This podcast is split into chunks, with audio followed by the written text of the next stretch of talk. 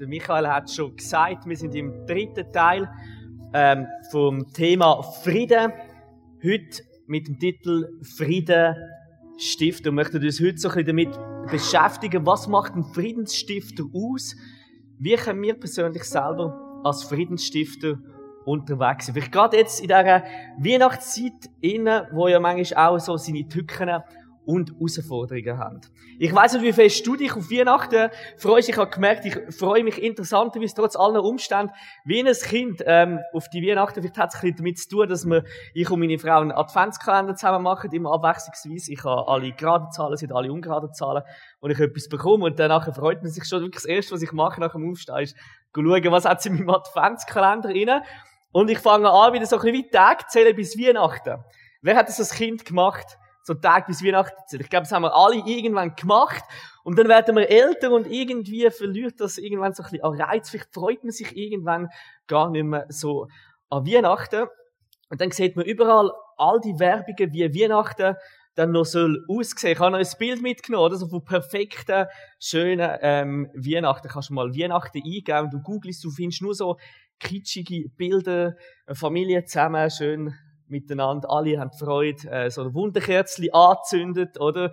Friedliche Stimmung, so stellen wir uns Weihnachten vor. Einfach perfekt, oder? Nur Weihnachten sind nicht immer so, das ist sehr selten. Also, wie es dir geht, ich bin in einer grossen Familie aufgewachsen und wir haben es immer geschafft, in der Weihnachtszeit und auch an Weihnachten irgendeinen Streit anzufangen und dann ist irgendetwas gestritten worden. Das hat ganz klein können sein. Und dann hat es oft so ausgesehen, oder das Kind, das sich Tore zuhebt, Mama und Papa, die hinten diskutieren, vielleicht streiten sie über, wer das Essen soll bereit machen und, und, und. Ist dann vielfach geschuldet dem, was man alles am Programm so auf sich lässt, was für Vorstellungen das man hat und es kommt zu Streit. Und das Fest vom Frieden ist plötzlich alles andere als das Fest vom Frieden, oder? ist interessant, die Zeit, wo wo ja am meisten auf, auf den Friedenfürst, auf Jesus hinweist, ist oft die Zeit, wo am meisten Streit stattfindet. Es hat mich mal Wunder genommen, ob das nur mein Gefühl ist oder ob das auch stimmt. Dann bin ich mal ein bisschen umeinander suchen und dann bin ich auf eine britische Scheidungsanwältin gestoßen. Was machen die Scheidungsanwälte? Die wollen natürlich ein bisschen herausfinden, wie ihre Arbeit läuft oder wenn vor allem das Klientel ähm, wird kommen. Und sie hat herausgefunden, dass Weihnachten die Zeit ist, wo am meisten Streit haben. Und zwar haben Paar im Schnitt, das hat mich noch krass durch, also nur Paar ohne Kind dann 124 Mal so richtig Streit in der Weihnachtszeit. Das ist noch viel. Und ein Viertel, also 20 Prozent von allen Paaren, das habe ich sehr krass gefunden, überlegen sich in der Weihnachtszeit, ob sie sich trennen sollen. Weil es einfach so viel Stress ist, so viel Unfrieden und sie wie einfach nicht mehr weiter zusammenkommen. Sie hat dann noch einen guten Tipp gehabt, man soll einfach mal die Zeit abwarten und dann im Januar ähm, die Sachen entscheiden. Und die Auslöser sind ja oft so verschiedene Vorstellungen, wo es zu Streit kommt, vielleicht Geschenk, Koordination, fehlende Aufmerksamkeit. Es gibt so viele Auslöser in unserem Leben, die zu einem Unfrieden führen. Und da stellt sich die grosse Frage, wie können wir Frieden schaffen im Leben von uns, aber auch im Leben von anderen. Und wir haben in den letzten zwei Sündigen viel darüber hören, wie Gott in unserem Leben Frieden schafft, wenn er uns das Friedensangebot macht. Wenn ich sage, ich möchte Frieden mit euch Menschen haben, wir dürfen hören, wie wir Frieden erleben in Sturm, wenn es so chaotisch ist, wenn es drunter und drüber geht, wie wir den Frieden von Gott dürfen erfahren. Und heute möchten wir so ein bisschen das Augenmerk darauf ähm, richten, was haben wir denn zu geben, wenn wir den Frieden von Gott erfahren haben? Was dürfen wir anderen Menschen weitergeben, dass wir dürfen Friedensbotschafter sein? Was bringt das mit sich? Ich glaube, das bringt ganz viel Herausforderungen mit, aber auch ganz viel Freude dürfen so unterwegs sein. Und Frieden, Frieden heißt im, im Hebräischen Shalom. Und wir haben so ein das Problem, wenn wir etwas übersetzen in der Bibel, dass es, man muss irgendein deutsches Wort finden und dann nimmt man halt das Wort und das wird mit Frieden übersetzt. Aber wenn man ins Alte Testament schaut, dann bedeutet Shalom viel mehr, als was wir unter Frieden verstehen. Shalom heißt, wenn etwas ganz wird, wenn etwas vollständig wird. Zum Beispiel, äh, du baust ein Haus, ganz praktisch für die Leute damals. Und das Haus ist erst vollfertig, ganz vollkommen, wenn der letzte Stein angerichtet war. Und dann hat man gesagt, jetzt ist unser Haus Shalom. Es ist vollständig. Und so ist es mit dem Frieden auch, oder? Wir brauchen Frieden in unserem Leben, dass etwas wie komplett und vollständig ist. Wenn du mit Unfrieden im Leben umrennst, dann wirst du immer merken, irgendetwas fehlt mir und du bist auf der Suche, bis du das gefunden hast. Dann finde ich das so ein gutes Wort, das können sich so zu vorstellen, etwas so vollständig und perfekt ist. Oder wie so ein Puzzle, wo man macht. Wir haben auch schon Puzzles gemacht und dann fehlt am Schluss ein Teil. Mega ärgerlich, oder? Solange du das Teil nicht findest, wie so ein tausiger Puzzle, du kannst nicht an die Wand aufhängen. Es sieht einfach schräg aus. Es ist un unvollkommen. Und das ist eben das Herausfordernde im Frieden, dass wir das Vollkommene überhaupt erfahren. Wir haben es im ersten Teil bereits schon gehört, dass Gott mit uns Frieden schafft. Er wird selber als Friedensstifter genannt. Von daher auch der Titel an Kolosser 1,20 schreibt der Paulus, was Gott für uns gemacht hat. Ja, Gott hat Frieden gestiftet, als Jesus am Kreuz sein Blut vergoss. Durch diese Tat hat er etwas vollkommen gemacht, wo in Zerbruch war. Und das ist doch die Ausgangslage, wenn wir darüber nachdenken, wie wir als Friedensstifter überhaupt unterwegs sein können. Die Fähigkeit haben wir nur, wenn wir das Geschenk das erste Mal annehmen und sagen, jawohl, das möchte ich selber erleben. Ich möchte, dass Gott den Frieden in meinem Herzen schaffen. Ich möchte das annehmen, dass er den Frieden gestiftet hat und die, die, die unglaubliche Tat, dass er sein Blut am Kreuz, wie wir da vorne eins gesehen, vergossen hat.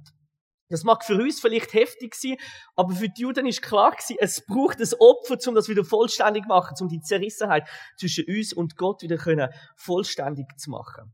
Und jetzt, wenn wir das erlebt haben, ist natürlich die Frage, was wir mit dem Erlebten machen, oder? Das ist wie wenn du ein Geschenk bekommst. Die meisten Geschenke an Weihnachten, die sind für einen selber, oder?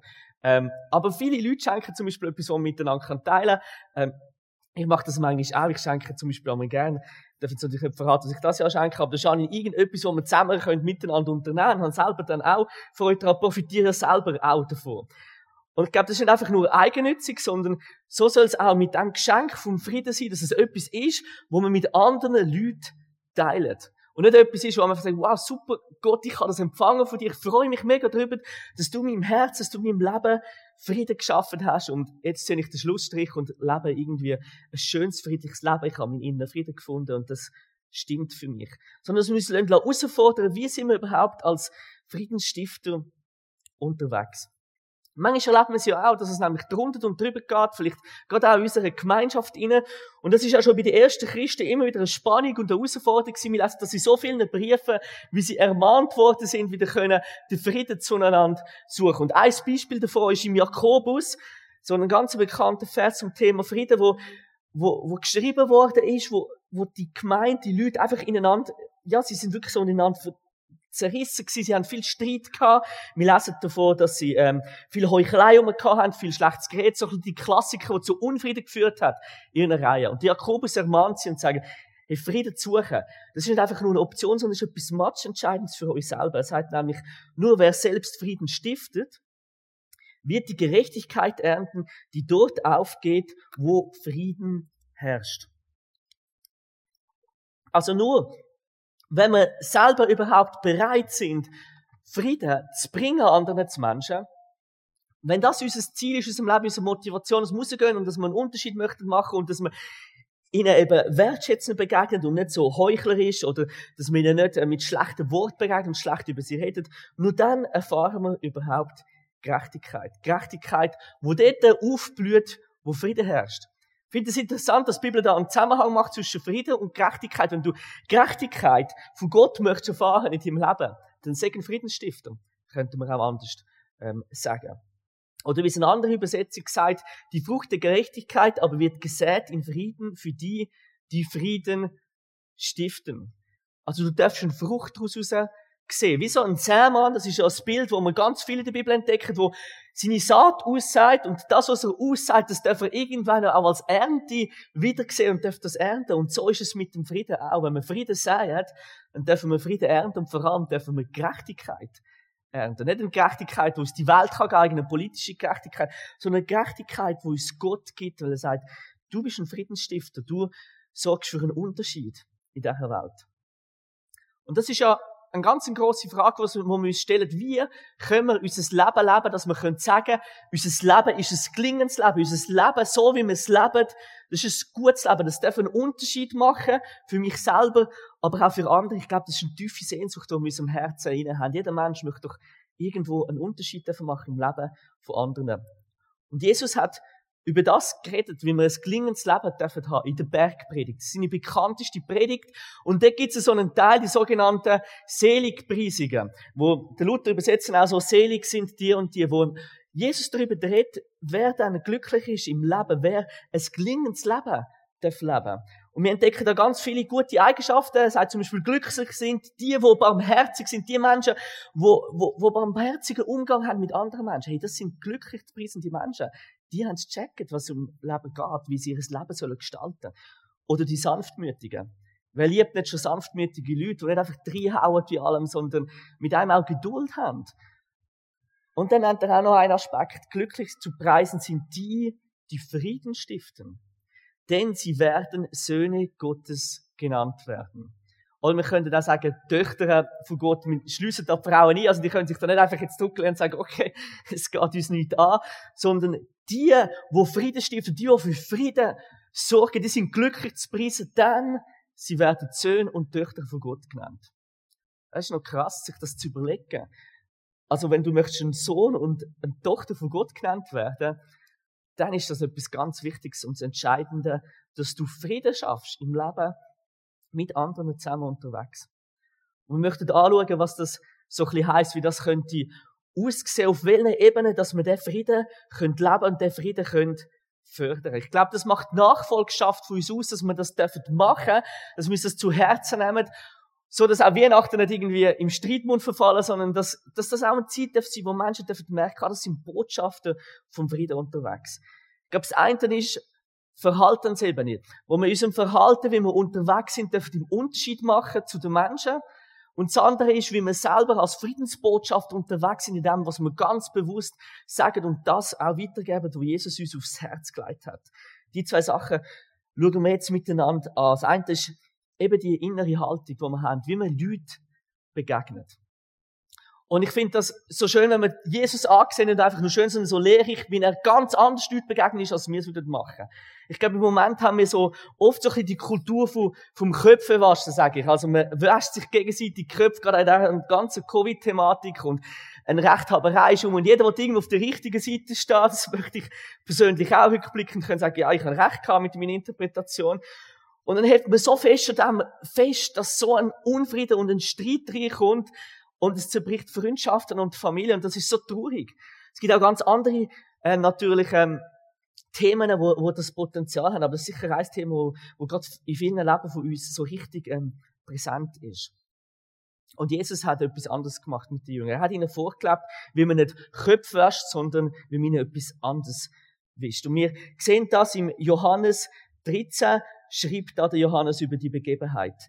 Dann goss er Wasser in eine Wasserschüssel, die Jünger sind da dumm und begann den Jüngern die Füße zu waschen, um mit dem Tuch abzutrocknen, das er sich umgebunden hatte.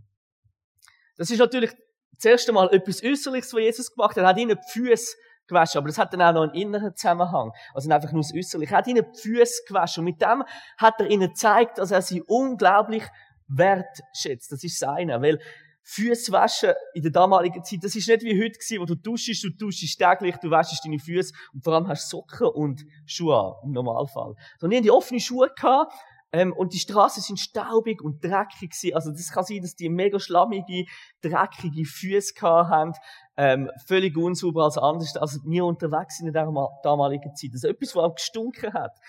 Und Jesus hat sich dort abgebückt, hat sich klein gemacht und ist in einer demütigen Haltung ihnen begegnet und hat ihnen die Füße gewaschen. Und hat ihnen gleichzeitig auch gesagt, ich mach euch, ich mach mich klein für euch. Ich, ich hätte eigentlich eine völlig andere Stellenwert für euch. Ich hätte eine völlig andere Position, aber ich knüdle mich aber für euch und ich wasche euch Füße. Und sind nicht alle rausgekommen damit. Petrus, äh, lesen wir auch, dass der recht Mühe gehabt hat und dann gefunden hat, nein, also, Rabbi sagt das auf keinen Fall. Du kannst mir doch nicht die Füße waschen, wenn schon, müsste ich doch das machen, du bist ja an meiner Stellung ähm, höher. Aber Jesus hat da völlig in eine andere Richtung gedacht und er hat dann ihnen auch noch erklärt, ähm, wie sie das sollen machen. Dann sagt er zu seinen Jüngern, ihr nennt mich Rabbi und Herr und sagt es mit Recht, denn ich bin's auch. Das ist wirklich meine Stellung. Doch wenn nun ich, euer Rabbi, äh, Herr und Rabbi, euch die Füße gewaschen habe, so sollt auch ihr euch untereinander die Füße waschen. Und er meint das nicht einfach als ein Akt von wäscht euch immer wieder die Füße und so, sondern dienet einander im Umgang miteinander. Haben eine demütige Haltung, wenn ihr einander begegnet.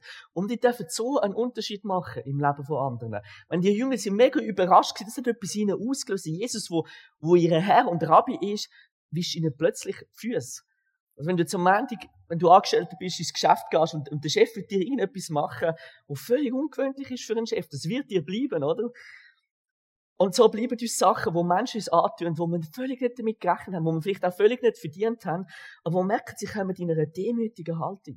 Und das ist ein grosser Wesenszug von Leuten, die Frieden möchten verbreiten, dass sie in einer demütigen Haltung unterwegs sind, in dem Ganzen inne. Friedensstifter macht aber auch aus, dass dort, wo sie hingehen, dass man sie wahrnimmt. Und in der Bibel entdecken wir so ein gutes Bild davon, wo wir sehen, wie Friedensstifter eben wahrgenommen werden. In 2. Korinther 2, 15 lesen wir davon. Ja, weil Christus in uns lebt, sind wir zu Ehre Gottes ein Wohlgeruch, der sowohl zu denen dringt, die gerettet werden, als auch zu denen, die verloren gehen. Ich glaube, Leute, die mit guter Absicht unterwegs sind, das ist meine Überzeugung, die unterwegs sind und möchten Frieden in die Welt hineinbringen, in ihre Beziehungen hinein. Die werden so ein Wohlkoch sein, wo man schmeckt.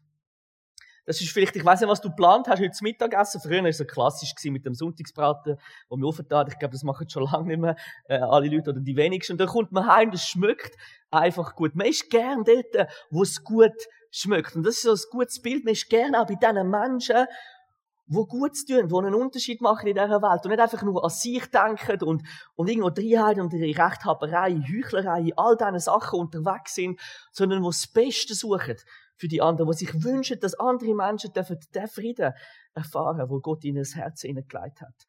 Und wenn wir so unterwegs dürfen sein, dann dürfen wir Leute sein, die, so einen Geruch ausstrahlen, wo wir hinkommen und vielleicht können die Leute nicht benennen, aber sie merken irgendwie unsere Anwesenheit. Hey, das ist angenehm, da ist eine gute Stimmung rum, die Person, die, die breitet etwas aus, wo mir gut tut. Und das ist immer die Herausforderung, sich das im Alltag auch vorzunehmen und sich das zu fragen. Und das sind so die Sachen, die wir auf der Verhaltensebene machen können. Wir können einen Unterschied machen, indem dass wir barmherzig sind, indem dass wir den Leuten mit Liebe begegnen. All die Sachen, die dann Seligpreisungen dann auch ihnen aufzählt werden. Das ist das eine. Dann haben wir auf der Verhaltensebene schon ganz vieles gemacht. Das Problem ist, wenn wir dort stecken bleiben oder stehen bleiben, erfahren die Leute gar nicht, was eigentlich unsere innere Motivation ist. Was treibt uns eigentlich an, dass wir so sind oder uns verhalten, wie wir sind? Im ganzen Bewusstsein, dass uns das nie wird perfekt gelingen, das ist einer der Anspruch, ähm, wo Gott an uns hat. Aber was braucht es auch noch, dass wir dort innen unterwegs sind, dass die Leute die Botschaft dürfen wahrnehmen? Ich glaube, es ist, dass wir die Botschaft ganz persönlich auch benennen, dass wir den Leuten erzählen, was für ein Gott das wir dass wir an einen Friedenfürst glauben und dass wir ihnen das auch immer dürfen ganz nah bringen und ihnen von dem dürfen erzählen. Gott hat uns zu dem herausgefordert. Wir lesen das im 2. Korinther, und der Paulus das gerade in den Zusammenhang stellt und er sagt, einerseits haben wir das erfahren, aber dann sind wir herausgefordert, etwas mit dem zu machen. Ja, in der Person von Christus hat Gott die Welt mit sich versöhnt, so dass er den Menschen ihre Verfehlungen nicht anrechnet. Und uns hat er die Aufgabe anvertraut, diese Versöhnungsbotschaft zu verkünden. Eben Gott, er hat uns versöhnt, wir dürfen im Frieden mit ihm haben. Und dann gerade das Nächste, was soll passieren ist, so schreibt Paulus, Geht raus und erzählt den Leuten von dem. Sie sollen die Versöhnungsbotschaft auch hören. Behaltet es nicht für euch eurem Herzen. Also sagt nicht einmal, behaltet es nicht für euch eurem Herzen, sondern es scheint irgendwie wie selbstverständlich zu sein. Die Botschaft, die soll raus, andere sollen von dem hören. Und wir lesen hier von dem Wort anvertraut. Gott hat uns die Aufgabe anvertraut, hat sie uns ganz bewusst gegeben. Und das Wort Vertrauen, das bringt es zum Ausdruck, dass er, dass er daran glaubt, dass es seine Überzeugung ist, dass wir das können. Und dass er uns gleichzeitig auch dazu befähigt, dass wir das überhaupt schaffen dürfen. Gott tut uns nie mit Sachen anvertrauen, wo wir nicht fähig sind zu machen. Das Problem bei diesem Auftrag ist ein bisschen, dass man manchmal selber wie die Latte extrem hoch legt, oder? Dass man irgendwie denkt, ja gut, was heisst die Versöhnungsbotschaft? Wir müssen irgendwie zu den Leuten und die anhauen. Ich weiss nicht, ob wir auch schon klassische Straßenorganisationen unterwegs sind. Und dann musst du ihnen gerade kurz und bündig und knackig können das Evangelium von ähm, Gott erzählen. Ich glaube aber, dass wir in unserem Alltaggefühl oft einfach so natürliche Situationen haben, wo wir von dem erzählen was wir persönlich erlebt haben. Wir haben dann im neuen Jahr so einen Zeugnisgottesdienst, wo wir so Sachen erzählen können, was wir im Leben mit Gott für, äh, erlebt haben. Und das ist eine mega starke Botschaft, die wir raustragen dürfen. Ich weiß nicht, ob ihr das auch kennt, so die Gespräche, die einfach so stattfinden. Bei mir ist es oft mit meinen Nachbarn so ein bisschen die Treppengespräche. Ähm, laufst du irgendeine Treppe ab, holst irgendetwas aus dem Keller oder zum Briefkasten und dann begegnet dir dein Nachbar und ich habe einen Nachbar, der fängt dann immer wieder ein bisschen an verschwätzen mit mir, oft dann, wenn ich das Gefühl habe, ich habe keine Zeit. Aber ich habe gemerkt, das sind so gute und natürliche Gelegenheiten, wo ich einfach mit ihm ins Gespräch kann kommen und auch darüber kann teilen und erzählen, was in meinem Leben klingt und was nicht klingt und wo meine Herausforderungen sind und, und wie ich in dem trotzdem auch den Frieden von Gott darf, darf erfahren. Und durch so viele kleine Gelegenheiten dürfen die Leute in Berührung kommen mit der guten Nachricht, dürfen die Leute in Berührung kommen mit dem Friedensstifter mit Jesus Christus, wo uns daran erinnern, an Weihnachten, dass er auf die Welt gekommen ist und der Frieden, wie die Engel das angekündigt haben, auch dann in die Welt hineingebracht hat. Total unscheinbar. Die Jünger, die haben das auch gemacht. Die sind rausgegangen, sind rausgefordert gewesen. Und Jesus hat ihnen an einer Stelle sogar gesagt, wenn ihr rausgeht, bringt Frieden in die Häuser. Nachdem, dass er ihnen gesagt hat, bringe meine Botschaft in die Häuser, hat er ihnen auch gesagt, bringt Frieden in die Häuser, wo ihr geht. Menschen sollen sehen, dass ihr Menschen vom Frieden sind und dass ihr den Frieden weitergeben und mit anderen teilen. Und ich denke an die Hirten. Sie haben Jesus getroffen und nachdem sie ihn getroffen haben, ist für sie ganz klar gewesen, dass sie das Geschenk, das Wunderbare, was sie erfahren haben, nicht für sich können. Wir lesen nämlich davon, nachdem sie es gesehen hatten, als sie Jesus gesehen haben, erzählten sie überall, was ihnen über dieses Kind gesagt worden war. Und alle, mit denen die Hirten sprachen, staunten über das, was ihnen da berichtet wurde. Die Hirten haben Jesus gesehen und es ist für sie einfach das Natürlichste und das Logischste von der Welt, dass andere das auch erfahren dass andere müssen erfahren, dass wir die Engel, die angekündigt haben, dass sie den Friedensfürst haben dürfen entdecken. Wir wissen nicht, was die Leute mit dem nachher im Endeffekt gemacht haben. Wir lesen da, sie haben gestaunet. Vielleicht haben sie gedacht, wow, also die Hirten haben ein bisschen Ecke gehabt. Das sind ja eh so Leute, die ein bisschen am Rand leben. Was die erzählen, stimmt vielleicht nicht ganz. Aber ich glaube, es hat Leute darunter gehabt, die sind tief bewegt gewesen.